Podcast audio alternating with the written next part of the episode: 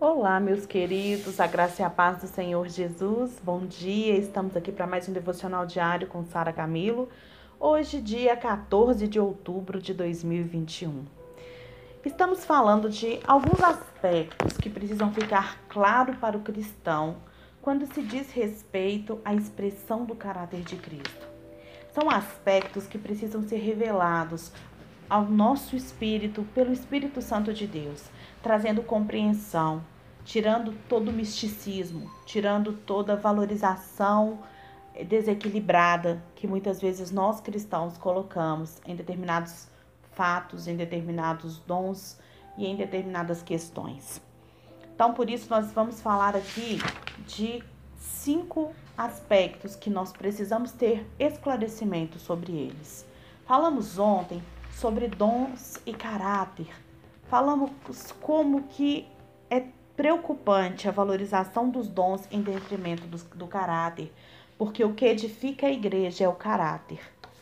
Hoje nós vamos falar sobre o quebrantamento, que é um outro aspecto que precisa estar claro ao nosso coração para entendermos o papel, o nosso papel enquanto cristãos para a edificação do reino.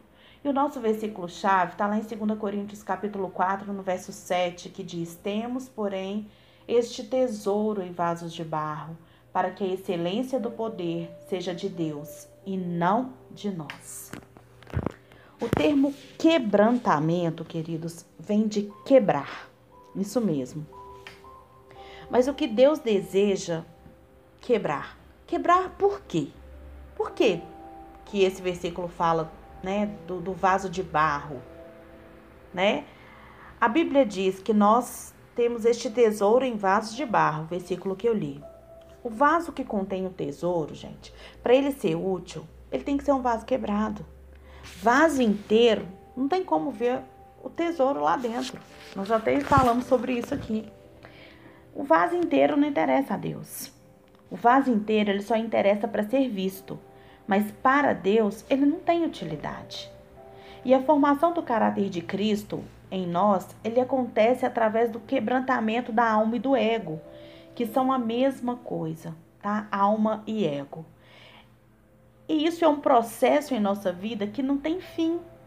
Somente o Espírito de Deus ele pode formar em você os traços do caráter de Cristo, mas ele vai usar três ferramentas para ele quebrar esse vaso inteiro que está aí, que são alguns desses aspectos que nós vamos falar.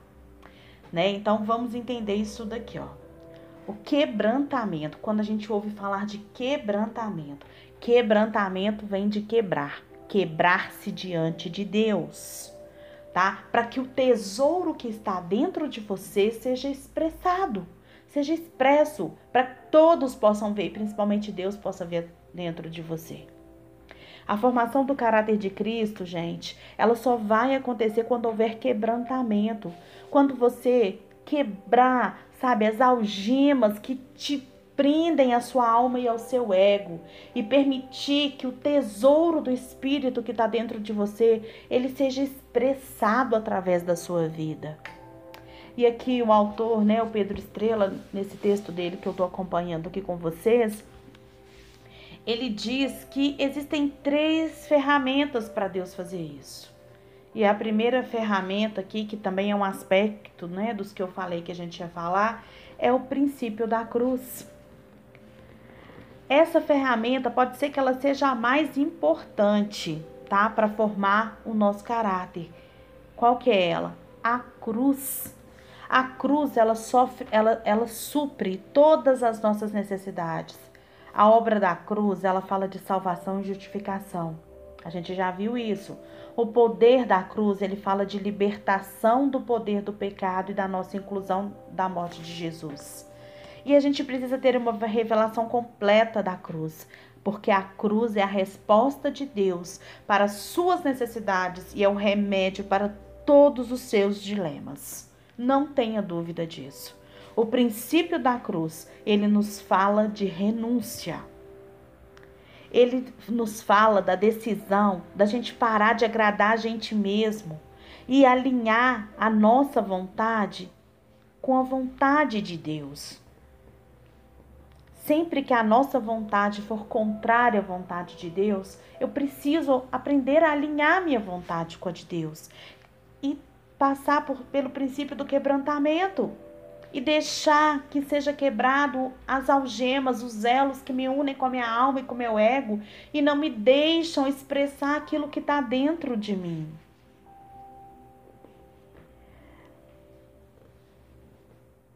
Isso é voluntário, queridos. Isso é voluntário. Vou transformar a dor em prazer, porque eu quero agradar a Deus. Eu vou para a morte para gerar vida. E aquele que decidir ir, ele deve ir sem trauma, sem confusão, sem drama. Ele deve ir para a cruz como ovelha e não como corpo. A cruz, portanto, é a maneira de Deus libertar você de si mesmo. A cruz é essa maneira. Quando o Senhor Jesus diz: negue a si mesmo e siga-me. Essa era a condição para você ser discípulo. Essa é a condição para você ser discípulo de Jesus. Negue a si mesmo e siga-me. Abra mão, abra mão de você mesmo para você seguir Jesus. Parece algo assim, totalmente incoerente, principalmente com a realidade que a gente está vivendo no mundo hoje, não é verdade? É, não, peraí. Eu estou vivendo num mundo em que todo mundo luta pelos seus direitos. E Jesus está mandando eu abrir mão? Como assim? Abrir mão. Essa é a beleza da cruz. Essa é a transformação da cruz na nossa vida. Quando a gente aprende a abrir mão daquilo que é nosso por direito, para que o outro reconheça Jesus na nossa vida. Lembra disso. A cruz, ela é a maneira de Deus libertar você, primeiro de você mesmo. Sabe qual que é a origem de toda dor e sofrimento? De toda briga e confusão, de toda cobiça e inveja, toda tristeza e decepção? O ego. o ego. Uma vida fora da cruz. Isso mesmo. Quando o ego tá, tá ali, né, sendo predominante na sua vida, você está vivendo uma vida fora da cruz. O propósito de Deus é que voluntariamente você abrace essa cruz, eu abrace essa cruz e juntos a gente tenha o caráter de Cristo moldado através dela. Assim, Deus nos dá a oportunidade voluntária, queridos, da gente, da gente tomar a cruz. Quer ser meu discípulo? Negue a si mesmo. Tome a sua cruz e siga-me. Às vezes, quando a gente fala isso, a gente acha que é sofrimento. Tome a sua cruz. Essa expressão soa como sofrimento. Mas para um cristão que está repleto do Espírito Santo de Deus, que está expressando Jesus através da sua vida, a cruz não é sofrimento. A cruz é glória. Como assim? é essa realidade.